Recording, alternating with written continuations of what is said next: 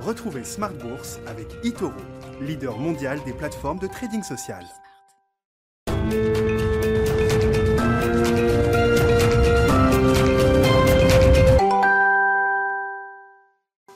Bonsoir à tous et bienvenue dans Smart Bourse. Smart Bourse, votre rendez-vous bourse deux fois par jour en direct sur Bismart à midi et demi. Euh, tout d'abord une demi-heure pour faire le point à la mi-journée sur les marchés financiers et puis le soir à 18h30 la grande édition pour décrypter les enjeux de marché et revenir sur les grands sujets du moment.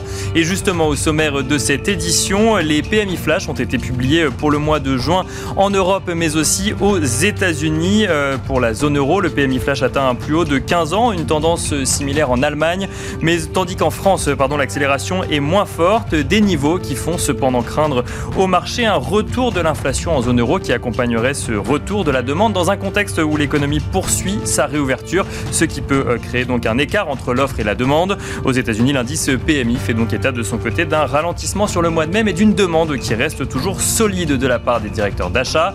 Et aux États-Unis, euh, justement, on note que Microsoft a atteint hier euh, dans la soirée 2000 milliards de dollars de capitalisation boursière seulement euh, deux ans après avoir, atteint, après avoir atteint 1000 milliards de dollars de capitalisation boursière qui c'était en 2019, signe que les valeurs technologiques ont largement euh, profité des mesures de restriction en lien avec la pandémie.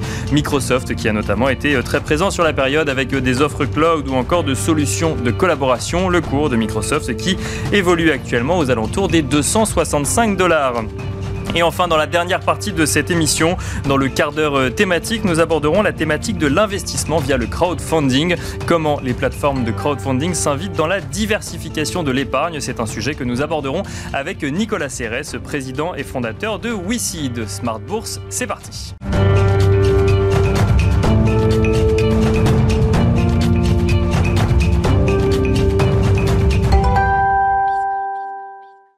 Et tout de suite, on retrouve Eva Ben Saadi qui revient sur les actualités boursières du jour depuis la salle des marchés de Bourse Direct. Le 440 clôture dans le rouge ce soir. La bourse de Paris termine en baisse de 0,91% pour s'établir à 6551 points. Les investisseurs semblaient pourtant ce matin plutôt rassurés par l'intervention du président de la Réserve fédérale américaine, Jérôme Powell, hier soir. Il était auditionné par une sous-commission de la Chambre des représentants sur le plan d'aide d'urgence à la pandémie ainsi que sur le programme d'achat d'actifs. Il a réaffirmé que la Fed ne prévoyait pas de relever ces taux d'intérêt. Nous attendrons des preuves d'une inflation véritable ou d'autres déséquilibres, a-t-il indiqué. Pour rappel, euh, les marchés avaient été perturbés par le changement de ton euh, jusqu'ici accommodant opéré par la Fed il y a tout juste une semaine, alors qu'elle ne prévoyait aucune hausse des taux avant 2024. Il était dorénavant question de relèvement des taux en 2023. La journée, elle, était euh, évidemment ponctuée par les indices PMI flash européens qui ont donné des premières indications sur l'évolution de l'activité du secteur privé en juin. En zone euro, euh, l'indice flash composite s'est redressé à 59,2 points en juin contre 57,1 en mai, un plus haut depuis 15 ans. De quoi malheureusement entretenir les craintes inflationnistes des marchés boursiers. Dans les services, l'indice ressort à 58 points, un plus haut depuis 41 mois. Le marché visait lui 57,8. L'indice manufacturier a atteint lui 63,1 sans changement par rapport euh, au mois de mai. En Allemagne aussi, la reprise bat des records. L'indice flash composite s'est redressé à 60,4 en juin, son plus haut depuis 10 ans. Côté français, euh, les indices PMI flash signalent de nouveau une forte croissance du secteur privé en juin. L'indice de l'activité globale ressort à 57,1 points. Du côté des valeurs, maintenant, Pernod Ricard fait partie des fortes hausses de ce mercredi. Le titre a d'ailleurs signé un nouveau record absolu au-delà des 187 euros. Le groupe euh, avait relevé sa prévision de croissance du résultat opérationnel courant pour son exercice 2020-2021, mettant en avant un rythme de reprise plus soutenu que prévu, à plus 16%. Le numéro 2 mondial des vins et spiritueux tablait auparavant sur une croissance de plus 10%. On suivait déjà son action hier. Total Energy a continué son ascension aujourd'hui. Le groupe pourrait investir 3,3 milliards d'euros par an dans les renouvelables et l'électricité au cours des prochaines années si le groupe bénéficie de cash flow plus élevés, a annoncé hier son PDG. Téléperformance, très forte hausse du CAC également aujourd'hui, qui a annoncé la finalisation de l'acquisition de Health Advocate, un acteur majeur aux États-Unis des services aux entreprises en solutions digitales intégrées dans le domaine de la gestion de la santé des consommateurs. Montant de l'opération 690 millions de dollars. Bonne journée également pour l'action Europcar Mobility Group après un article de presse selon lequel le spécialiste de la location de voitures avait rejeté une offre de rachat d'un consortium emmené par Volkswagen. Demain, les investisseurs regarderont l'indice de confiance des milieux d'affaires allemands ainsi que la croissance du PIB aux États-Unis pour le deuxième trimestre. C'était Eva Ben Saadi depuis la salle des marchés de Bourse Direct. Eva Ben Saadi que vous retrouverez dès demain à 9h55, puis midi et demi, 14h55 et 18h30.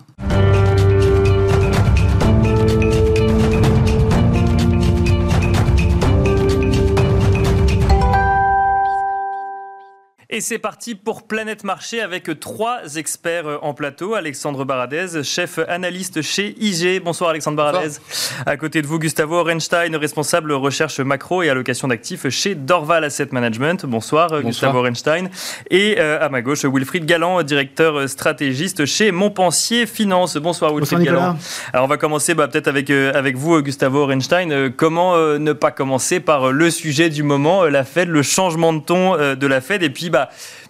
Presque le défilé hein, finalement des gouverneurs euh, euh, de, la Fed qui étayent chacun leur position. On a eu euh, les Faucons directement vendredi, James Bullard, puis ensuite le, président de la Fed de Dallas. Il y a eu John Williams à New York ou encore le président de la Fed de, d'Atlanta aujourd'hui, donc à New York hier soir et Fed d'Atlanta aujourd'hui plus prudents, eux, notamment le président de la Fed d'Atlanta qui met l'accent sur l'emploi et sur les 7,5 millions d'emplois manquants aux États-Unis. Un discours qui, qui rappelle presque celui de Jérôme Powell hier soir, mais cette fois-ci devant la Chambre des représentants, euh, qui lui a en substance dit l'inflation n'est pas le seul indicateur. Alors qu'est-ce qu'on peut se penser, penser finalement de cette digestion? Il y a eu la grande annonce et puis là en fait on, on essaye de comprendre, de digérer, de trouver une tendance. Absolument, il y a une longue digestion des investisseurs et puis même, euh, on a l'impression que l'ensemble des membres du FOMC, alors certains ne sont pas votants hein, parmi ceux qui ont parlé, mais disons, sûr. Euh, il y a une tentative de soit de clarifier, soit de, au contraire de rendre la confusion encore plus importante. Je ne sais pas très bien quel est leur but précisément, mais, mais euh, ce qui se passe quand même sur, ce qu'on a appris, c'est qu'il y a effectivement, on ouvre une nouvelle phase, mhm. c'est assez clair. Euh, phase d'ailleurs que sur les marchés financiers, on avait, déjà commencé. C'était déjà le fameux trade de réflation, c'était déjà euh, commencé à s'étioler depuis déjà un certain temps. Donc, euh, on va dire, c'est pas la, Fed en elle-même ne fait que sanctionner quelque chose qui avait déjà commencé. En revanche, bon, il y a eu des interrogations sur que quel était le message de la Fed sur l'inflation et sur sa crainte de l'inflation, mhm. profondément. Sur le rapport à l'inflation. Sur son rapport à l'inflation, et est-ce que, euh, est-ce que du coup, elle n'avait pas annoncé quelque part que entre ces deux cibles, hein, le, plein emploi et l'inflation, elle commençait à hésiter un tout petit peu ou à se déplacer un tout petit peu. Donc je pense quand même qu'ils ont en moyenne plutôt clarifié le fait que l'emploi reste quand même la cible la plus importante et que la question de l'inflation, c'est est un problème si on est vraiment plein emploi. C'est-à-dire qu'on commence à s'intéresser et à s'occuper de la question de y a-t-il trop d'inflation lorsque déjà le, marché du travail est vraiment très fort. Or, la définition de ce que c'est un marché du travail fort pour la Fed aujourd'hui, en tout cas tel que Jérôme Powell l'a expliqué et d'autres gouverneurs, c'est vraiment un, un, vrai plein emploi. Donc euh, des taux de chômage très bas, un taux d'emploi qui remonte, euh, en plus un, marché du travail qui soit inclusif. Donc voilà, qui concerne toutes les tranches finalement de la population, que ce soit les, emplois très qualifiés ou les emplois peu qualifiés. Peu qualifiés, mais même, euh, mais même euh, ils ont même précisé les différentes ethnies. Ils ont dit que ce soit pour les Afro-Américains, les Hispaniques. Il faut savoir que les, statistiques du travail sont très, très, très précises aux États-Unis. Elles distinguent vraiment toutes les catégories possibles. et donc c'est vraiment très inclusif dans tous les sens du terme. Donc vraiment, ça veut dire qu'il y a beaucoup de place. Et donc ça rassure quand même sur le fait qu'il n'y a pas de changement imminent de la politique monétaire elle-même. Alexandre Baradez, du, coup, même constat de, votre côté sur le fait que bah, l'annonce finalement de la Fed faisait pencher entre guillemets sur une idée que l'inflation était l'indicateur principal et qu'il fallait ensuite expliquer que non, non, la Fed regarde également d'autres indicateurs. Oui, c'est clair que le, le, curseur c'est l'emploi très clairement, mhm. et on pourrait même résumer la, situation de la manière suivante c'est jusqu'où finalement la Fed est prête à laisser filer sa politique monétaire pour ramener encore 7 millions, 7 millions et demi d'Américains à l'emploi, euh, sachant que 7 millions par rapport à une population active hors euh, population agricole qui était de 153 millions mhm. euh, avant la crise. Donc finalement, c'est beaucoup comme ça, mais par rapport à la population active hors emploi agricole, c'est une portion qui a quand même largement diminué par rapport au choc initial. On avait été tombé de 153 132 millions, je crois, hein, sur la, partie destruction d'emploi. Donc on a quand même récupéré une bonne partie. Et on sent que la notion de, performance de marché aussi ou de, prise de risque dans le marché, même si la Fed se défend que ça fasse partie de son mandat, des questions de stabilité financière ou autre, on sent quand même qu'elle euh, elle cherche à laisser filer au maximum sa politique pour favoriser l'économie du mieux possible et ramener tout ce monde à, l'emploi, mais sans que ça crée non plus de distorsion massive et voire d'inégalités au, sein de la population. On sait que cette question des inégalités, c'est quelque chose qu'elle avait soulevé d'ailleurs à plusieurs reprises. Bien sûr, c'est également, ça fait partie du discours récurrent. Alors on, écoutait euh, plus ce qui concernait l'inflation puisque c'était sur le devant de la scène, mais effectivement, ça fait partie du discours récurrent. Oui. C'est partie du discours récurrent et du coup, on, sent quand même que la Fed a voulu faire passer un message. C'est vrai que quand on, on regardait un petit peu les enquêtes, l'enquête Bank of America, par exemple, qui, publie, qui publie chaque semaine, euh, chez les asset managers, notamment aux États-Unis, il semblait que le message n'allait pas être délivré avant août ou septembre. Bah, c'est ça, on attendait Jackson Hole fin août, euh, effectivement, et on se dit c'est à ce moment-là qu'il y aura des annonces. Et finalement, ça intervient un peu avant. C'est quoi? C'est une préparation de ce qu'on dira euh, fin août Oui, c'est ça, mais il fallait que ça arrive. C'est-à-dire que c'est notre scénario de base. Nous, on avait suffisamment d'éléments pour dire, par rapport à l'inflation, à l'emploi et aux indicateurs, même Jolts, par exemple, les emplois vacants ou autres, que ce marché de l'emploi n'était pas aussi dégradé que, les chiffres du rapport sur l'emploi pouvaient le laisser penser. Mhm. D'autres composantes, des enquêtes notamment NFIB ou autres, montraient des difficultés de recrutement dans plusieurs secteurs. Bah, c'est ce que j'allais dire, c'est qu'effectivement, on, met l'accent sur l'emploi, mais euh, mm. un des problèmes aux États-Unis, c'est qu'en fait, il y a des offres d'emploi, mais il y, a du, il, y a du, il y a des difficultés pour recruter derrière. C'est ça, et donc finalement, la situation n'est pas si longue que ça, une situation où il, faut, il fallait commencer à envoyer un message. C'est ce qu'ils ont fait, et je trouve que le plus représentatif de ça, effectivement, c'est pas un membre votant, mais c'est James Bullard, qui est une, colombe. Il est, connu pour ça, et euh, les médias, enfin, il y a certains membres de la Fed qui ont plus l'oreille des médias que d'autres, donc plus l'oreille des marchés que d'autres. Mm-hmm. Ils sont nombreux, hein, mais euh, James Bullard en fait partie, Mester de la Fed en fait partie aussi, euh, Bostic aussi, qu'on a entendu aujourd'hui. Voilà, tous n'ont pas la même aura, on va dire, auprès des marchés et des médias, mais quand vous entendez une vraie colombe qui tient le discours de James Bullard en fin de semaine dernière, là, vous dites, bah, nous, on est prêt à, relever les taux dès 2022. Voilà, et puis sur plein de choses, l'économie est plus dynamique, euh, la reprise est plus, vite, est plus rapide qu'avancée, plus vite que ce qu'on peut anticiper, l'inflation est plus avancée, et d'autres membres aussi nous font comprendre que euh, les prix, que l'inflation élevée, effectivement, est pour eux est toujours temporaire, mhm. mais ils ont du mal à mettre une durée sur ce temporaire. Euh, aujourd'hui, un qui était plus précis disait qu'on pensait que c'était 2-3 mois de grosses poussées avant que ça retombe, et euh, Bostic, je crois, dit ça aujourd'hui, que finalement, ce serait plutôt à 6 mois, 9 mois d'inflation élevée avant que ça retombe. Donc on sent que cette, ce pic d'inflation, il commence à être un petit peu repoussé, et du coup, euh, on sent qu'effectivement, on ne peut pas attendre trop longtemps non plus pour commencer à délivrer un message, certes prudent, mais de commencer à ralentir la d'actifs dans les mois qui viennent. On, va en parler de, de, l'inflation juste avant, Wilfried Galland, bah, sur, cette, sur cette question d'exercice de communication de la Fed finalement Parce que euh, si, si, on, si, si, on reprend ce, que nous disait Alexandre Baradet, c'est que finalement, en fait, c'est pas tellement le fait que la Fed commence à poser les jalons d'un changement de ton qui, euh, qui, a, qui a dérangé les marchés, mais plus le fait que euh, on s'attendait à ce que dans le rapport de force, James Bullard ne tienne pas ce discours-là. Et c'est là, en fait, où il y a eu une petite surprise. D'autant plus qu'effectivement, même si James Bullard n'est pas membre votant, il le sera l'année prochaine. Mm-hmm. Euh, donc c'est un, c'est, euh, il va faire partie de ceux qui vont décider en 2022. Bien sûr. Et quand il s'exprime sur la politique monétaire en 2022, il va être membre votant en 2022. Donc effectivement, il y avait euh, de la part de, James Bullard une, une, nette volonté d'avoir un ton affirmé sur le fait que effectivement il y avait un sujet. Moi, ce qui m'intéresse dans, dans, tout ça, c'est que effectivement, on a cette interrogation sur la communication, mais quand on regarde ce que fait la Fed en termes d'évolution de la masse monétaire aux États-Unis, mhm. ça fait déjà plusieurs semaines que la croissance de la masse monétaire aux, États-Unis, elle est déjà en train de diminuer. Donc, en fait, le, début du tapering réel, pas en termes de pas en termes d'actifs dans le bilan, mais en termes de masse monétaire au sein de l'économie américaine, il a déjà commencé. Et donc, la, la question, c'est comment est-ce que la communication de la Fed va rattraper ce qu'on commence à voir dans les chiffres. Et on, et on les sent très embêtés parce qu'à partir du moment où la communication rattrape, ça veut dire que c'est non seulement une espèce de dérive un peu inéluctable compte tenu du fait que les marchés se disent bah, c'est logique, euh, l'économie va très bien, mais il va y avoir une impulsion supplémentaire. Surtout que la Fed aujourd'hui ne parle pas de tapering, elle parle juste d'augmenter les taux. C'est la seule chose qu'elle a dit. Alors, la Fed, en tout cas Jérôme Powell n'en a pas parlé. Après, d'autres gouverneurs commencent à l'envisager. Plus, précisément, lorsque Jérôme Powell est interrogé, on le sent pas très à l'aise hein, sur la question, mais il dit on est euh, en train de discuter de la discussion. Oui, Et lorsque les gouverneurs de banque centrale euh, du FOMC s'expriment, euh, clairement, je, pense que, je ne sais plus si c'est Bostich ou Bullard qui l'a dit, mais clairement, il a dit le, le, la dernière réunion du FOMC était la réunion pour commencer les discussions autour du tapering. Donc clairement, là, le, le, mécanique, la, mécanique de tapering euh, est enclenchée. Mais une fois de plus, quand on regarde ce qu'elle fait réellement, elle, elle, c'est déjà, déjà, euh, déjà réalisé. C'est aussi ce qui explique l'assez faible réaction des marchés, au moins dans un premier temps, c'est de dire, en fait, le léger changement de ton ne fait que confirmer ce qu'on a vu. Euh, pas nécessairement ce qu'on déclare dans les enquêtes, euh, par exemple, fonds de Bank of America, mais, mais, ce qu'on a vu. Ce qu'on avait déjà identifié. en, revanche, déjà identifié que en revanche, quand effectivement derrière, voilà, quand effectivement derrière, on a plusieurs euh, membres qui, qui, en remettent une couche à chaque fois, on se dit bon ok, on l'a identifié, mais peut-être que ça va aller plus vite que ce qu'on pense.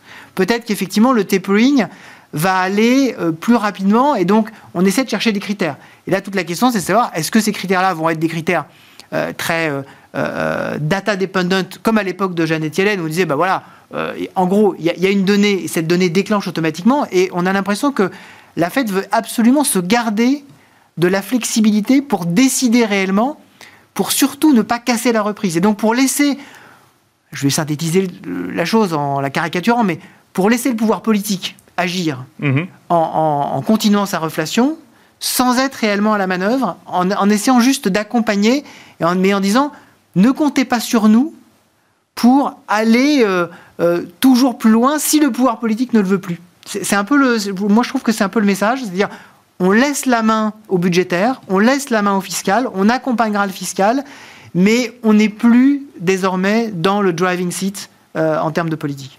Mais et donc avec un, discours qui n'est pas un point de départ, mais un point d'accélération en fait. Exactement. C'est ce que vous aviez identifié également, également Gustavo Renstein.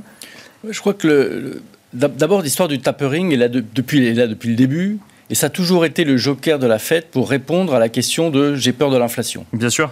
Et d'ailleurs, s'il y a bien quelque chose qui a fait un peu pchit, c'est précisément cette énorme peur de l'inflation qui a un peu disparu. Euh, enfin, bon, il y a comme des commentateurs, mais dans les marchés financiers, ça semble pas être une énorme peur. Hein. Oui, alors même que euh, on nous parle d'une inflation transitoire, une inflation transitoire qui, qui, dure quand même. Euh, enfin, certes, elle est transitoire, mais on, sent qu'à chaque fois que chaque nouvelle prise de parole de la Fed, on sent que le transitoire dure encore un petit peu plus longtemps. Ah, mais, les break-even baissent. On les a plus. Les break-even baissent, accompagnent la baisse des matières premières, pour d'autres raisons aussi, hein, la Chine et autres. Mais bon, l'ensemble de, des messages qu'on voit le marché financier, c'est que l'histoire de l'inflation est moins, enfin, fait moins peur. Ça fera peut-être peur plus tard, mais en tout cas, maintenant, ça fait moins, moins peur.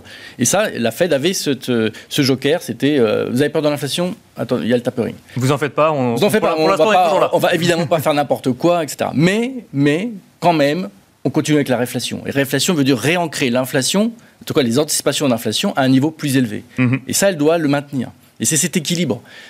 Bien sûr qu'il ne faut pas n'importe quoi et que si les gens ont peur de l'inflation, on a toujours le, on va réagir, mais le but principal, c'est bien la, la, réflation, et ça, ça, dépend du marché du travail. Pour l'obtenir, la Fed, son seul instrument euh, clair, c'est d'essayer de faire une politique qui va faire créer le plus possible d'emplois, de manière à ce qu'effectivement, on obtienne cette, euh, ce niveau d'inflation anticipé euh, suffisant. Et c'est cet équilibre entre les deux. J'ai l'impression, en tout cas pour l'instant, c'est plutôt une mission, mission réussie. Mais on a eu un peu peur parce que euh, si, la, si la main de la Fed se met à trembler, évidemment, tous les investisseurs euh, tremblent encore plus. Et donc, donc là, la main de la Fed se, met à trembler. Est-ce que c'est bah, la, réunion a laissé un peu un doute quand même. Euh, oui, ça a créé un peu de doute. Mais donc c'est un doute maîtrisé ou c'est un, doute, un, doute sincère Non, j'ai l'impression qu'ils ont plutôt clarifié et que on est quand même effectivement dans quelque chose qui qui devait arriver, c'était une évidence, mais il l'avait dit, hein, c'était pas une surprise. On savait bien que. Donc, euh, simplement, au bout d'un moment. Euh, oui, on avait commencé à s'habituer. Je, pense, je pense qu'il va bientôt parler de ce qu'il pense qu'on va. Bon, c'était à la limite. Et en plus, c'est déjà arrivé dans l'histoire. C'est-à-dire que les, marchés sont toujours extrêmement stressés des événements qui ne sont jamais arrivés. Mhm. On a déjà vécu un tapering. Et donc, à partir du moment où les marchés se disent, OK, on, voit à peu près, c'est un peu, en fait, ils ont tiré les leçons de, du taper tantrum 2013-2014, donc on, voit très bien, c'est pas ce qui va se passer, et donc on sait faire. Et donc la, question c'est, est-ce qu'il va y avoir quelque chose pour surprendre? Et aujourd'hui, on a l'impression que toute la communication des marchés, justement, c'est de dire, on ne vous surprendra pas. Vous savez ce qui va, ce qui va se passer, ça va être, ça va être tout en douceur.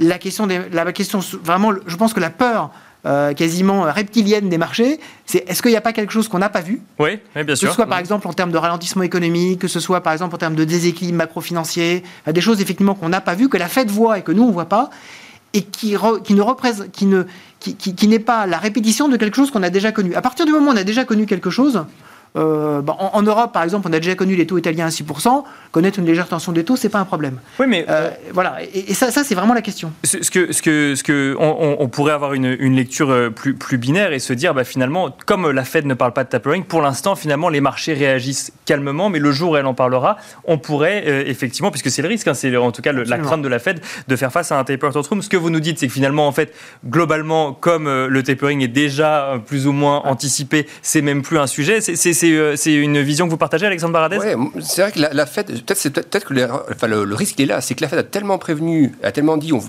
on vous, préviendra très en amont de tout changement de politique monétaire, que le marché se dit, bon, pour l'instant, on n'a pas encore vraiment de, de, gros messages, à part au mois de juin, on commence à, amener ça sur le terrain. Donc, on en revient quand même sur le message. À quel moment le, le, message passera que on, réduit le soutien à l'économie? Voilà. Et c'est vrai que le marché, comme Wilfried le dit, a déjà vécu un tapering. Le tapering à l'époque, entre le, sommet de 2015, qui est déjà l'année où les taux ont été relevés, donc le taper, le taper tantrum, il est plutôt arrivé 2013-2014 en fait. Hein. Et quand on regarde, les marchés ont encore continué à progresser après le taper tantrum. Et c'est vraiment 2015, il y a commencé à parler le, le, stress sur les émergents, les matières premières qui ont commencé à chuter. Mais finalement, entre le sommet 2015 et les points de retracement, on avait 10-15%. Donc le marché se dit, bon, effectivement, on a vécu un taper tantrum, 10-15%, c'est gérable, puis ça repart derrière. Et là, comme le marché se dit, on a déjà vécu ça, on n'a pas eu 10-15, on a vu que ça repartir, on a l'impression que personne ne veut lâcher, c'est même 10% parce que tout le monde se dit, ça va déjà repartir. Dès qu'on fait 3, paf. Voilà, c'est ça, il me semble que le risque est là. C'est que justement que le marché se dit on a des ceintures de sécurité partout, on a des airbags partout, et qu'effectivement, il y a une espèce d'événement, euh, pas, pas dramatique, mais qui puisse à un moment donné surprendre. Et je me demande si effectivement, c'est pas l'emploi, parce que Jérôme Paul, dire dans le Congrès par exemple, il expliquait que euh, les questions d'emploi, vous avez aussi des départs, des gens qui sont partis, qui ont quitté le marché du travail, mais pour de bon, départ à la retraite en fait, qui ont profité de ça pour partir à la, retraite. Bien sûr. Euh, et, qu'en gros, il y avait donc euh, ce sentiment que certains, ils voulaient également être certains. Il a dit que il allait vouloir découvrir, plutôt c'est ce terme, hein, découvrir si les questions d'indemnité, c'était bien ça qui freinait aussi ou qui, qui participait à freiner le retour à l'emploi, par exemple. Donc, ça donne les questions d'indemnité, notamment dans les États démocrates, qui fait que finalement, il y a beaucoup de gens qui ne sont pas incités aujourd'hui à prendre le chemin euh, euh, du, du, travail. C'est ça, mais donc du coup, ça nous donne une vision, je trouve, qui ça renforce le sentiment que le, chiffre JOLTS, donc cette mesure très large de, l'emploi vacant, quelque sorte aux États-Unis, entre ceux qui quittent leur job volontairement parce qu'ils savent qu'il faut faire un jump au niveau du salaire, parce que le marché du travail est suffisamment dynamique, ceux qui partent à la retraite, euh, et puis ceux qui, sont, ceux qui ne se pressent pas de revenir, eh bien on voit encore une fois dans les enquêtes mhm. que, et c'est encore le cas aujourd'hui, l'enquête PMI, donc via IHS Market, secteur manufacturier, ils vous disent on a du mal à recruter de la main-d'œuvre et nos prix qui grimpent derrière parce que les matières premières grimpent, on les répercute actuellement sur nos clients. Donc là, vous avez tout ce que la Fed voulait voir mais qu'on est en train de voir en fait. Donc le moment selon moi de commencer effectivement, je suis le, le, le très en amont, c'est quoi? C'est au moins six mois à l'avance qu'il faut prévenir les marchés quoi, faire un tapering. Euh, donc là on est déjà au moment où le message qui est passé enfin, la semaine dernière, je suis pas certain que le marché l'ait bien intégré à sa juste valeur. Voilà, il semble qu'il repart tout de suite. On a vu les taux redescendre un petit peu, etc. Comme si rien s'était passé, le VIX qui retombe à 16, on a l'impression que ça il, est, il est monté à 21, il est retombé directement. Oui, ça me semble un peu rapide. Voilà, moi je verrais plutôt une, une, une phase plus latérale, pas dramatique, mais un peu plus latérale, un peu plus longue sur l'été avant Jackson Hole, euh, des marchés qui seraient un peu plus en canal comme ça quelque temps plutôt que de et partir. Ce, ce, fameux FOMO finalement, le, de peur de passer à côté de l'opportunité et donc du coup de, on reste sur les marchés quoi qu'il arrive. Quoi. Si jamais ça repart, ça repartira avec nous. Oui, et ça encore une fois, c'est des questions de. La Fed nous dit, je ne suis pas là, on n'est pas là pour la stabilité financière. Il n'y a pas un troisième mandat, c'est Mester qui a dit ça. On ne va pas rajouter un troisième mandat dans la Fed qui est la stabilité financière, mais pour autant, on l'a bien vu à chaque fois euh, sur la crise Covid et même dans les répliques un petit peu. Il faut se souvenir quand Paul est intervenu sur le high yield par exemple, sur mhm. les ETF ou autres, c'était justement des, actions parce qu'il y avait un stress à un moment donné sur une poche de marché spécifique. Donc la Fed, bien sûr, a un mandat implicite de stabilité financière et son mandat aussi, c'est si ça monte trop vite, trop rapidement, le risque, il est comme toujours, c'est que si vous faites freiner les marchés trop fortement à un moment donné, instabilité financière qui, qui, migre sur la partie de l'économie réelle Bien sûr, qui prend un risque récessif comme sur les deux crises Internet et subprime. Donc c'est maintenant qu'elle doit, je pense, pousser le marché à consulter un petit peu, ce qui me semble qu'elle a voulu faire. Je suis pas sûr que le marché ait bien reçu le message. Donc là, pour l'instant, en tout cas, on consolide. Enfin, ça, fait quelques jours, hein, mais ça, fait quelques jours. Mais on, latéralise. on latéralise, Et donc ensuite, on va voir comment ça évolue dans, première étape, dans la durée. Première, étape. Euh, Alexandre Baradez, vous avez euh, mentionné les indices PMI. Bon, on peut en parler un petit peu, notamment, euh, notamment en zone euro, puisque bah, ils atteignent des nouveaux plus hauts. Donc, en tout cas, c'est un signe que la, que la, que la demande repart. Et automatiquement, crainte, on peut lire un peu partout, crainte sur l'inflation. Bon, l'inflation en, en, zone euro, c'était pas tellement un sujet. Juste là, la prévision de la BCE, c'était 1,9%. On est sur un objectif de 2% crainte de l'inflation justifiée ou euh, crainte finalement qu'il se passe la même chose aux États-Unis et donc on, projette finalement sur l'Europe? Non, je ne pense pas qu'il y ait des craintes fondamentales sur l'Europe. C'est plus, même la, Lagarde l'a présenté comme ça, Christine Lagarde, hein, qu'en gros, euh, on viendra, on agira après la Fed. En gros, c'est le déclencheur, c'est la Fed. On sait que la reprise économique en zone euro était un peu plus lente, un peu plus décalée, donc on décalera de la même manière le, début des messages un peu moins accommodants. Euh, c'est moins, je pense, par rapport vraiment aux fondamentaux de la, partie européenne qu'au timing de, la Fed. D'ailleurs, on a vu quand la Fed s'exprimait la semaine dernière, les marchés européens ont corrigé aussi, alors qu'il n'y avait mhm. eu aucun message de, de la part de la, Banque européenne. Et encore même, je crois, hier, hier Christine Lagarde qui a déclaré qu'il serait prématuré de songer Complètement, à, maintenant. Donc, tous les messages qui sont envoyés par la BCE sont normaux, accommodants toujours, mais on sent que la partie européenne se calque un peu plus sur ce que dit euh, la Banque centrale américaine. Gustavo Reinstein, sur, sur, sur, sur, la BCE, donc du coup, et, et sur bah, ses, craintes inflationnistes hein, face, face au PMI, on est, comme nous le dit Alexandre Baradez, sur bah, euh, d'abord la Fed et la BCE interviendra ensuite ou sur des situations qui sont un, peu plus différentes? Ah, Bon, je pense que les situations sont, différentes. Alors, je ne dirais pas interpréter la corrélation des marchés actions comme étant un message des politiques monétaires parce qu'ils sont très corrélés quoi qu'il arrive. Et quelle que soit la raison pour laquelle le marché américain corrige, même une raison complètement américaine, vous pouvez être sûr que dans la, dans, les, dans la même journée, les marchés européens vont se casser les figures et, avec le bêta deux fois plus. Et ça, euh, quelles que soient les banques centrales, ils ne changeront rien du tout. Euh, tout ça est un mouvement euh, global beaucoup, Bien sûr. beaucoup trop profond. Mais disons que sur la, les question de politique monétaire, ce qui est intéressant, c'est qu'en fait, la Fed commence à bouger, mais euh, ce n'est pas la seule. Aujourd'hui, les banques centrales, l'exception, c'est plutôt la BCE et la Banque du Japon, mhm. parce que toutes les autres sont en train de changer. La Banque du Canada, la Banque d'Australie, euh, Norges Bank, même plus près de nous, et la plupart des pays émergents sont déjà en train de monter leur taux. Donc, Tchèque, Hongrie. Euh, donc voilà, exactement. La Hongrie, euh, la Russie, il n'y a pas très longtemps, le Brésil, c'est déjà plusieurs hausses. Donc euh, aujourd'hui, dans le monde, les, les banques centrales d'exception, bon, j'enlève la Banque nationale suisse, mais c'est la BCE et la Banque du Japon. Ce sont les deux grandes banques qui sont plutôt en retrait et qui ont face à elles plutôt euh, euh, une inflation toujours, toujours trop, trop basse. Donc je ne crois pas qu'il y ait un problème d'inflation. Le problème euh, de, du recrutement est un problème qui limite la croissance éventuellement, Bien sûr, mais pas vraiment une question d'inflation. En tout cas, il ne faut pas confondre les deux. C'est pas parce qu'on a des problèmes de goulet d'étranglement que ça, c'est inflationniste au sens profond du terme de, l'inflation. Donc, pour le coup, l'inflation n'est pas, forcément, n'est pas forcément un sujet. Et sur la, politique de la Banque Centrale Européenne, pas forcément vouée à, évoluer pour, pour le moment. Je crois que son problème, c'est l'inverse, c'est l'a dit plusieurs fois, c'est au contraire faire en sorte d'essayer de plus possible de, que les anticipations de, du resserrement éventuel aux États-Unis ne contaminent pas euh, les marchés trop, en tout cas les marchés financiers européens, en tout cas la, sur la partie obligataire. La partie action, je crois qu'elle a oublié l'idée qu'elle pouvait le, faire, mais au moins sur les taux d'intérêt, essayer de faire en sorte que la hausse des taux d'intérêt naturels qu'il y a eu aux États-Unis soit moindre en Europe, et c'est là plutôt, plutôt réussi.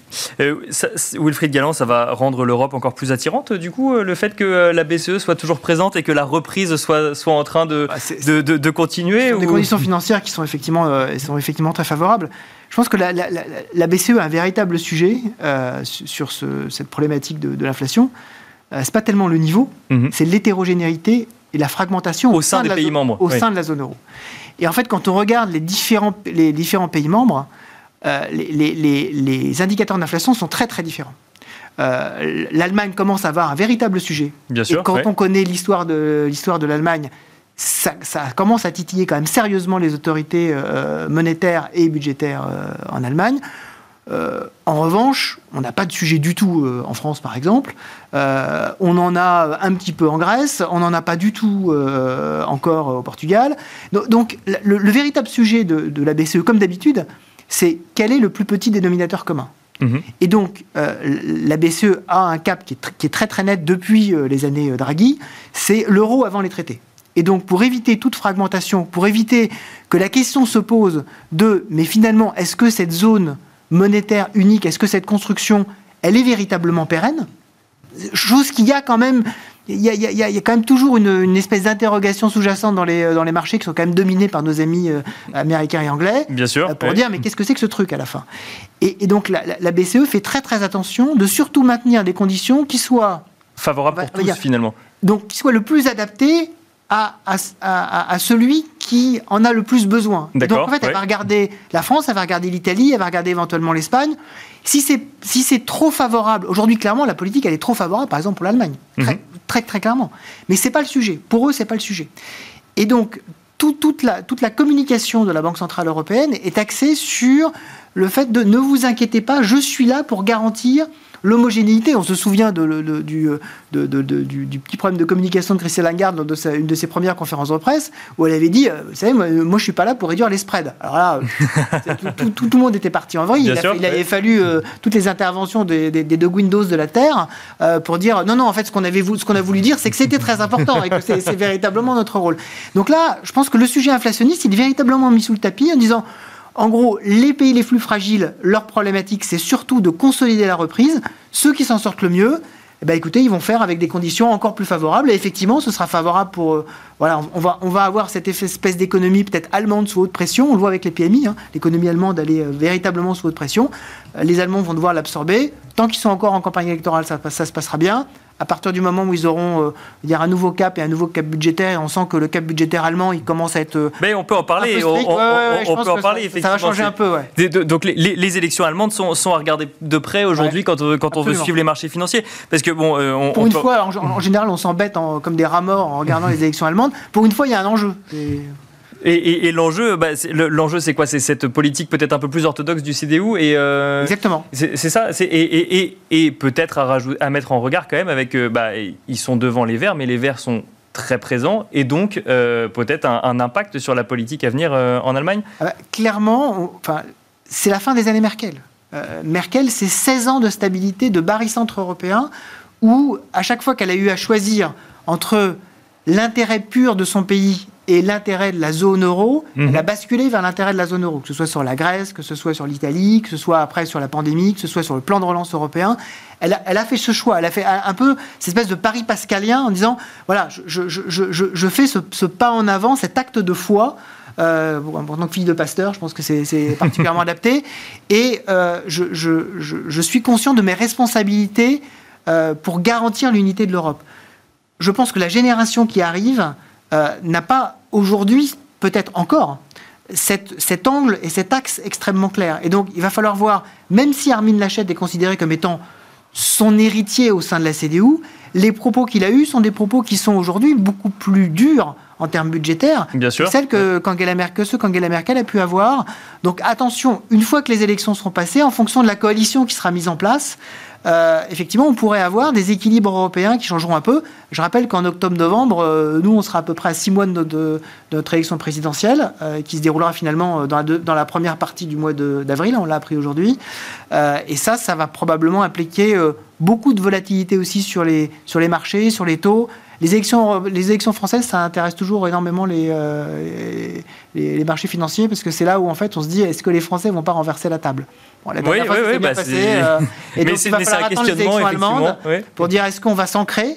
Et si on s'ancre pas, euh, après on s'intéressera comme d'habitude euh, à, la, à, la, Constitution et, et à comment est-ce que tout ceci va, va, se dérouler dans notre bon, et, et, on note également en ce qui concerne euh, l'Allemagne bah, que, euh, en tout cas, le CDU, euh, dans, dans le programme qu'ils ont publié lundi, il y avait aussi bah, quelques mots pour une stratégie européenne et notamment sur la réintroduction des règles budgétaires du pacte de stabilité. Fini, et attention, voilà, exactement. 3% du déficit, 3% du PIB pour le déficit et 60% du PIB en ce qui concerne la dette. Ils en sont d'ailleurs pas très loin, hein, les Allemands. Bon, la France, on en est un petit peu au-dessus, légèrement. Alexandre Baradez, du coup, c'est le suivi de ces élections fédérales allemandes et des élections présidentielles à plus long terme pour les régionales en France euh, Effectivement, on, on, regarde ça, mais on s'intéressera surtout aux présidentielles. C'est quelque chose qu'il faut regarder de près là, à partir de maintenant pour, euh, entre guillemets, vous nous disiez qu'on allait être dans un range pour cet été, et puis ensuite, du coup, il va falloir suivre ça de près à partir de la, de rentrée. Oui, je pense quand même que le, il faut le surveiller comme, comme le reste, mais le message, me semble-t-il, envoyé par plus globalement les marchés européens, c'est au contraire un message de reprise d'une dynamique mhm. euh, plutôt pérenne, plutôt moyen terme, et que effectivement les événements politiques comme ça peuvent avoir des impacts court terme, donc un peu plus volatiles si à un moment donné il y a des surprises ou autres, mais vous avez des, des patterns sur les gros indices européens. Euh, on pourrait dire, bah oui, il y a l'Allemagne qui a cette incertitude-là, mais de côté, vous avez la certitude italienne maintenant, la, stabilité italienne, oui, oui, aux commandes, des réformes à venir, euh, le plan de relance qui a largement bénéficié à l'Italie, et vous regardez des indices comme le MIB italien, on a déjà parlé, mais euh, qui a marqué des gros bottoms, des gros supports, donc hein, toutes les grosses crises systémiques ont été traversées, crise de la dette, crise des subprimes ou autres, et vous avez une figure qui figure en fait, on ressort d'un énorme creux très long terme, et ça se passe au moment où justement l'Italie, où la visibilité est meilleure, je ne dis pas que ça va être une croissance débridée complètement dingue, mais où le, la perception des investisseurs d'Italie et de l'Europe en général a un petit peu changé. Et ça, il me semble que c'est des choses impulsées, pas pour les six mois qui viennent, même si une partie dans les prix, pour relance ou autre, il me semble que c'est une impulsion qui va être pérenne. Et effectivement, les taux vont rester encore assez bas quelques temps. Je pense même qu'on a acheté le bottom hein, sur les taux européens, mais ça ne veut pas mhm. dire qu'ils vont remonter en moyenne à 2%, ils vont rester encore bas et il va falloir que la BCE pilote tout ça. Mais ça reste très favorable. Vous prenez des indices comme l'Eurostock 50, par exemple, qui est un, qui est certes un échantillon, mais quand même assez représentatif, il a passé 5 ans dans un range, en quelque sorte, l'Eurostock 50, il en sort par le haut. Donc, il me semble que le risque que nous avons actuellement par ces sujets-là, c'est que la grosse sortie de ces zones de range génère des pullbacks, en fait, on se rappuie sur des zones un petit peu support.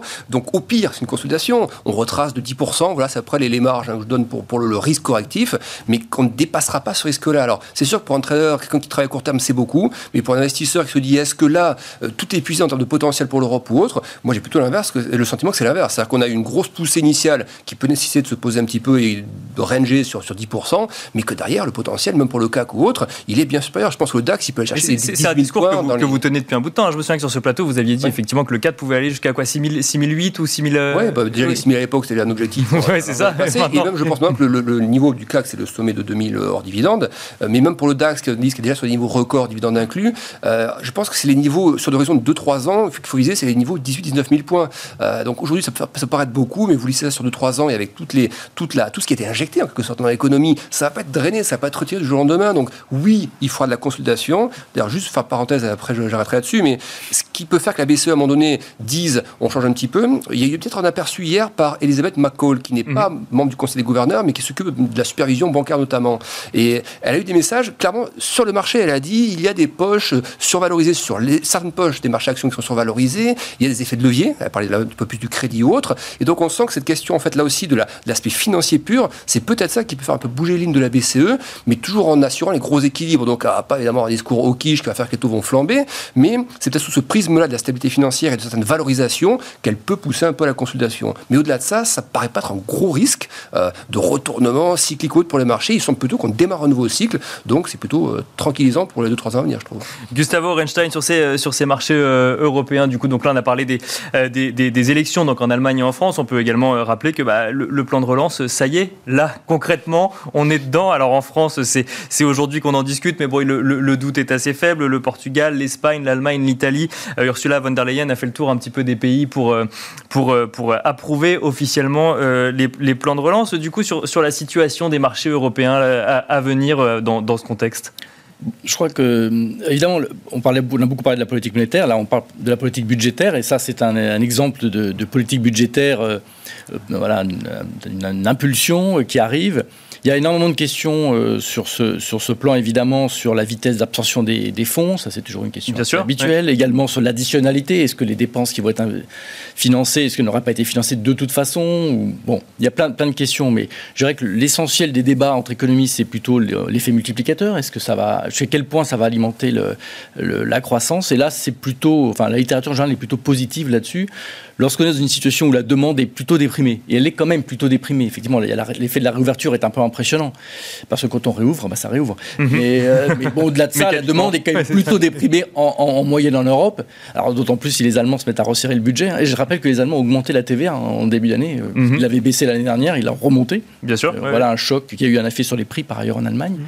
Mais bon, en tout cas, il y a cet, effet-là, cet effet multiplicateur. Donc la demande est déprimée, c'est donc euh, plutôt favorable pour des, multiplicateurs élevés. Et les taux d'intérêt sont négatifs. Alors c'est aussi très, très, très positif, évidemment. Donc euh, on a plutôt des espoirs que, que l'effet multiplicateur soit positif et que ce plan euh, ait plutôt des effets positifs sur la croissance. Wilfried Galland, sur, euh, sur cette question bah, du, du, plan, mais également sur une vision un peu plus long terme sur, euh, sur les marchés financiers Alors, déjà, effectivement, je, partage tout à fait euh, ce qu'a dit Gustavo, d'autant plus, je, je, crois que cet après-midi, le, plan a été validé, le plan français a été validé hein, par, la, par la Commission, donc, donc ça, effectivement, c'est un, un, point, un point très positif. je pense que ce qu'il faut suivre également, on a beaucoup parlé des États-Unis, on a parlé de, on a parlé de l'Europe, c'est qu'est-ce qui va se passer en Chine. Mhm. et, la dernière fois qu'on avait échangé sur, sur ce plateau, je vous avais dit que j'étais un peu inquiet parce que euh, les indicateurs de crédit chinois en particulier euh, se, retournaient de façon assez, assez nette et on avait une diminution très rapide de, ce qu'on appelle le credit impulse et le total social financing en, Chine, donc la, totalité des, euh, du financement chinois. Bien sûr. Et, en fait, il y a une étude intéressante d'Exane qui est, qui, est, parue hier. Et, qui a attiré l'attention sur le fait que c'était effectivement inquiétant d'un point de vue brut, des chiffres bruts de, de volume de crédit.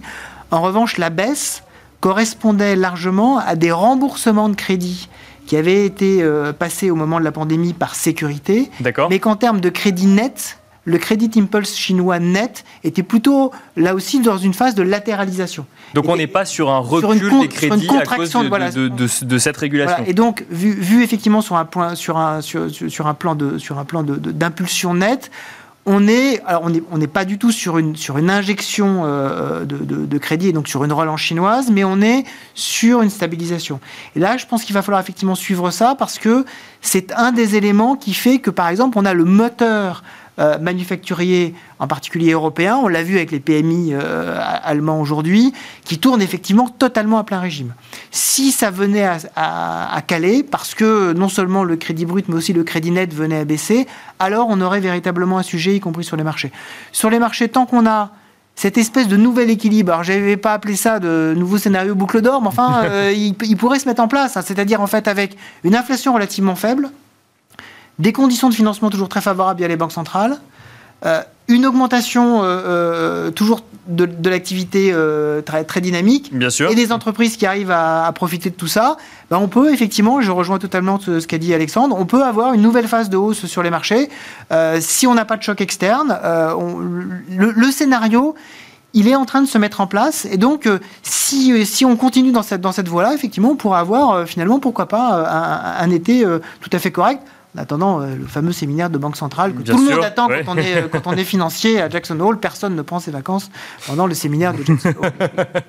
Alors, vous, vous avez euh, évoqué bah, la, situation chinoise, chinoise de Wilfried Galland. On peut rapidement en parler, peut-être avec vous, Alexandre Baradez. Bah, sur le front des matières premières, on en a parlé également. La Chine a été obligée d'intervenir, ou en tout cas a souhaité intervenir pour bah, limiter le prix des matières premières et le, la flambée des prix, notamment en ce qui concerne l'aluminium, le cuivre ou le zinc. D'un côté, elle a imposé un contrôle du prix et de l'autre, elle a ouvert des réserves. Pourquoi? Parce que euh, en fait, la Chine est partie trop fort, trop vite, et du coup là, il faut, euh, il, faut agir pour éviter que les prix de production flambent. Oui, c'est vraiment les effets d'embouteillage mondial. La Chine s'est représentée la première et attendait finalement les commandes du reste du monde quand, mhm. euh, quand, le reste du monde allait réouvrir. C'était le cas, les États-Unis d'abord puissamment, puis l'Europe ensuite. Donc, vrai effet d'embouteillage sur le monde mondial. Et donc, c'est obligé de relâcher une partie des stocks, des stocks stratégiques, hein, des stocks nationaux, cuivre, zinc, c'était les annonces cette semaine, sur des, montants, enfin des, des volumes assez, assez conséquents pour le début du mois de juillet. Euh, après, c'est vrai que les, sur le front des matières premières, sur les métaux industriels, il y avait déjà quand même un repli. Hein. Si on dit le cuivre, par exemple, euh, des métaux qu'on peut qualifier aussi un peu d'industriels maintenant, comme l'argent aussi. Euh, il y avait déjà des, des, retracements, en fait, déjà 10% mhm. de correction. D'autres matières premières beaucoup plus fortement, comme le bois ou autre. finalement, la seule qui aujourd'hui, mais qui n'est pas la moindre, qui fait que, le, les, les, indices de prix de matières premières ne retombent pas plus lourdement, c'est l'énergie, c'est le pétrole. C'est le pétrole, oui, qui lui, qui, lui est à, 76, en tout cas au début de l'émission, il était à 76 pourquoi ça important parce que les chiffres d'inflation aux États-Unis les derniers nous ont montré que la moitié, plus de la moitié de l'inflation américaine au mois de mai venait de l'essence. Mhm. Et donc, euh, on se dit, ben, est-ce qu'il n'y aura pas une surprise qui viendra de quelque part? Ben, Pour l'instant, la surprise, elle peut venir du pétrole parce que tant qu'il ne retombe pas, tant qu'il ne participe pas à ce mouvement un peu global où d'autres matières premières, d'autres commodities agricoles aussi ont commencé à refluer un petit peu, eh bien, alors, où est-ce que c'est le, le dernier mouvement de la vague qui va commencer à se replier? C'est possible à un moment donné, mais pour l'instant, l'énergie fait de la résistance euh, et sa contribution à l'inflation est bien là. Donc la Chine fait ça, mais tant que j'allais dire finalement tant que ça bouge pas trop sur la partie énergie, sur les indices euh, et sur l'influence sur les, prix et l'inflation euh, des matières premières par rapport à l'inflation, c'est quand même plutôt le pétrole qu'il faut regarder. Et ce côté-là, pour l'instant, encore une fois, on le voit même aujourd'hui après les stocks US ou autres, on a même battu des nouveaux plus hauts depuis octobre 2018, je crois. Donc et, vous regardez d'ailleurs les indices de matières premières, je ne vais pas faire trop long, les indices de matières premières au niveau mondial, vous regardez euh, la, synthèse de toutes ces matières premières, on est juste revenu sur le niveau de 2015. regardez une courbe très dézoomée hein, sur 20 euh, ou 30 ans, vous verrez où les indices de matières premières sont montés en 2007, 2008, etc.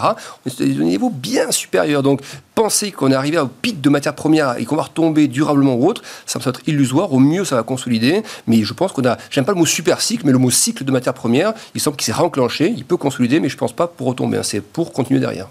Donc, beaucoup de consolidation hein, finalement euh, dans cette émission, quels que soient les actifs. Latéralisation. latéralisation, exactement. Ce sera le mot euh, de cette émission. Merci beaucoup Alexandre Baradez, chef analyste chez IG. Merci Gustavo Orenstein, responsable recherche macro et allocation d'actifs chez Dorval Asset Management. Et merci Wilfried Galland, directeur stratégiste chez Montpensier Finance. Et merci à vous et restez avec nous. On enchaîne tout de suite avec Marché à thème.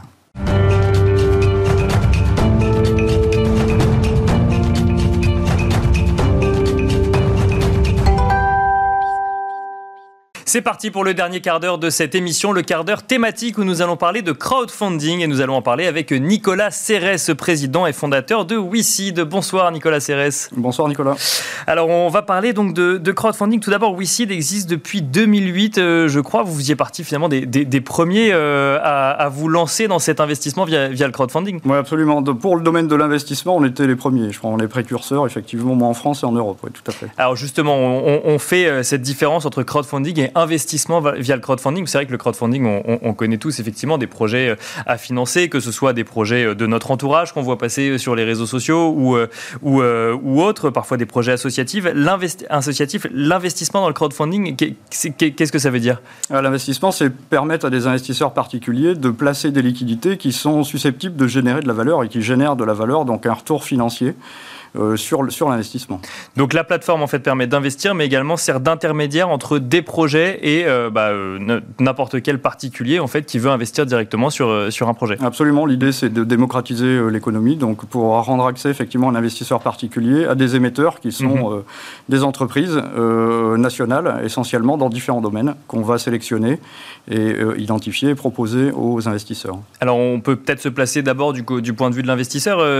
quand je veux investir dans un projet, dans une entreprise euh, via une plateforme de crowdfunding, il faut que je crée un compte particulier. Ça se fait via un virement? Comment ça fonctionne? Parce qu'on sait comment, comment on fait quand on finance effectivement un projet associatif. Euh, là, quand on parle d'investissement dans une entreprise, ça, déjà, ça fonctionne de quelle manière? Alors, On est soumis aux règles prudentielles hein, qui sont érigées par le couple ACPR-AMF. Donc euh, un investisseur, avant qu'il devienne investisseur, en fait, il doit finalement montrer tout son pédigré. D'accord. Donc sa connaissance des instruments financiers, des investissements, le niveau de risque qu'il est prêt à prendre, et puis fournir l'ensemble des documents d'identité, de domiciliation. Euh, Comme quand on ouvre un compte finalement. Absolument. Absolument. Comme quand on ouvre un compte et, pour autant, du coup, ensuite, euh, l'investissement se fait, euh, enfin, on vient quoi, un compte titre, un PEA ou c'est Alors ça se fait en direct. D'accord. Des titres en nominatif pur. Tous les titres sont en nominatif pur, mais une des particularités du crowdfunding, c'est qu'on a, on a industrialisé, on a digitalisé à 100% tous les processus d'investissement et de désinvestissement. Donc tout se fait en ligne à partir d'un mobile ou d'une tablette.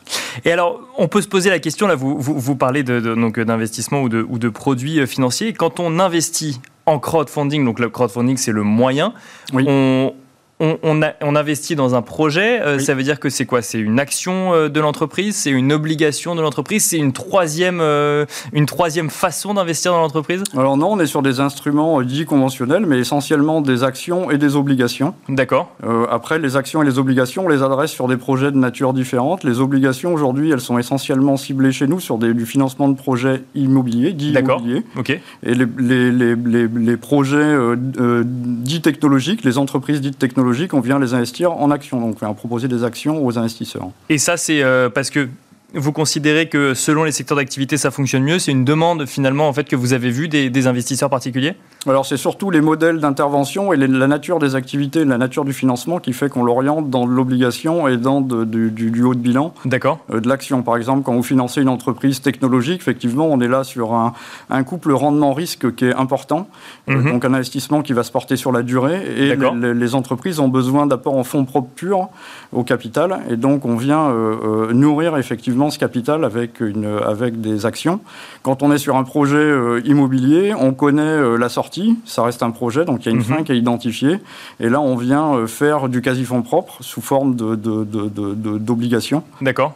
Donc on détient, on, prête en fait à, l'entreprise ou en tout cas à l'entreprise immobilière. J'ai vu également que, vous faisiez des SCPI. C'est assez, c'est assez étonnant de, coller une SCPI euh, sur une plateforme de, crowdfunding. Pourquoi, euh, pourquoi ce choix de votre choix et celui de la SCPI en question? Alors on suit, hein, on suit le sens euh, et on suit le besoin de nos clients investisseurs. C'est-à-dire qu'on fait historiquement, on, propose en crowdfunding des, projets en deal by deal. Donc vous choisissez l'unité de projet mhm. et vous diversifiez votre, vos allocations en fait sur un portefeuille que vous constituez vous-même, soit en obligation pure, soit en action, soit en mixte. Donc quand vous dites portefeuille, c'est les différents projets qu'on peut trouver sur une plateforme. Voilà, absolument. Et, ces mêmes investisseurs, en fait, ils ont, euh, depuis plusieurs années, en fait, ils nous sollicitent pour qu'on leur propose des produits dits diversifiés. D'accord. C'est-à-dire à partir d'une seule allocation, euh, qu'on vienne effectivement investir dans différents produits, mais euh, au travers d'une gestion qui est organisée et pilotée.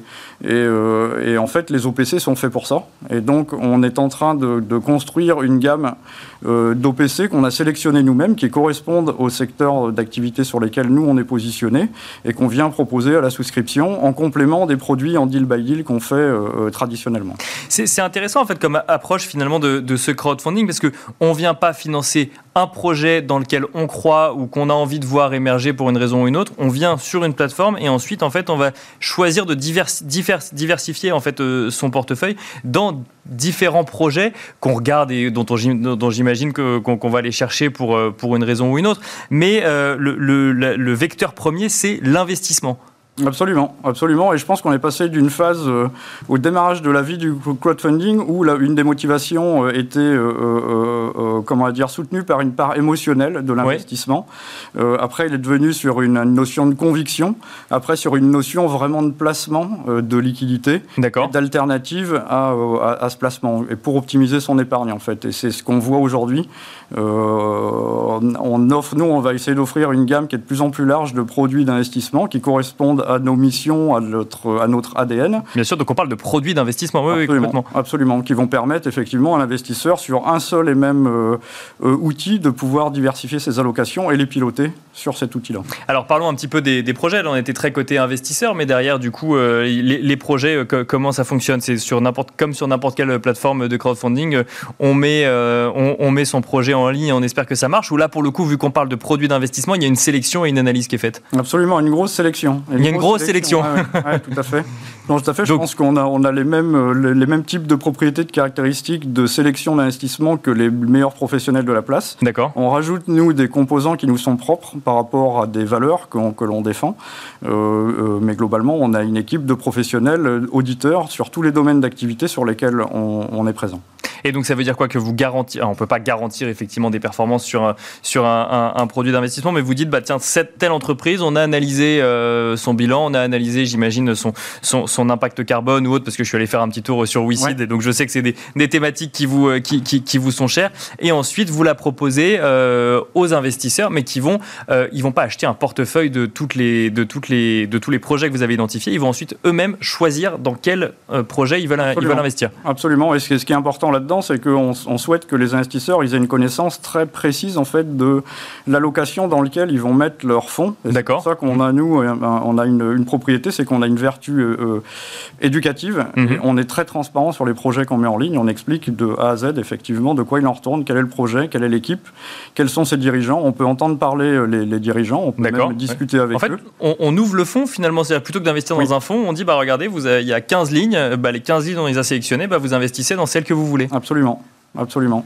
Et euh, une idée peut-être des, euh, de, ce que vous, de ce que vous regardez concrètement quand vous analysez un projet? Alors, on a dit, alors je vais, je vais, je vais peut-être travailler sur des segments, mais sur le segment immobilier, par exemple, on va, on va, financer des opérateurs immobiliers qui ont un programme, par exemple, de construction immobilière, donc de mhm. type promotion. Donc, eux, ils vont acheter un actif, un foncier, qui est construit ou pas. Euh, euh, et sur ce foncier-là, ils peuvent diviser euh, l'actif, faire une construction et revendre en fait les lots issus de cette construction-là à des tiers. Et donc, et nous, on vient là apporter des fonds propres à l'opérateur qui vont lui permettre de faire un levier bancaire. C'est la banque qui va venir financer globalement l'acquisition du foncier et le financement de la construction. Et nous, on vient en support fonds propres pour l'opérateur. Alors ça, c'est l'immobilier. Vous nous avez également parlé de, de, de, vertical en lien avec le développement durable. Et vous avez également, j'ai vu sur votre site une verticale en lien avec les régions. Ça, c'est et notamment la région Occitanie. Ça, c'est pourquoi? C'est parce que vous aimez particulièrement cette région ou il y a une autre raison derrière? Alors, c'est déjà parce que notre siège social est à Toulouse, donc ça, en ça peut expliquer. Euh, parce que on a, euh, euh, c'est pour nous effectivement un moyen de participer à soutenir effectivement les entreprises de la région Occitanie en l'occurrence. D'accord. face au contexte qu'on connaît tous, qui est, qui, est, difficile, et avec la région, on s'est mis d'accord pour essayer de mobiliser effectivement les citoyens occitans. Donc il y a un accord avec la région pour absolument, le coup. Oui. Absolument, qui est un, accord très structuré et qui mhm. nous permet effectivement de proposer à une autre communauté d'investisseurs, mais surtout à la communauté des investisseurs, aux nouveaux investisseurs occitans, effectivement, de participer au développement des entreprises régionales à potentiel. Hein. Ça ne veut pas dire qu'on présente toutes les entreprises. On Donc on reste dans la même logique effectivement d'analyse et on présente ensuite les, entreprises de la région dans lesquelles vous croyez, entre guillemets, si on peut utiliser ce terme, et ensuite vous les mettez à disposition euh, des investisseurs occitans. Absolument. Absolument. Merci beaucoup euh, de nous avoir euh, présenté euh, WeSeed, Nicolas Cérès. Nicolas Cérès, je rappelle que vous êtes président et fondateur de WeSeed et donc nous avoir présenté bah, cette, cette nouvelle façon d'investir finalement via des plateformes de crowdfunding. Merci à vous également d'avoir suivi Smart Bourse. Smart Bourse, c'est fini pour ce soir, mais je vous donne rendez-vous dès demain à midi et demi comme d'habitude.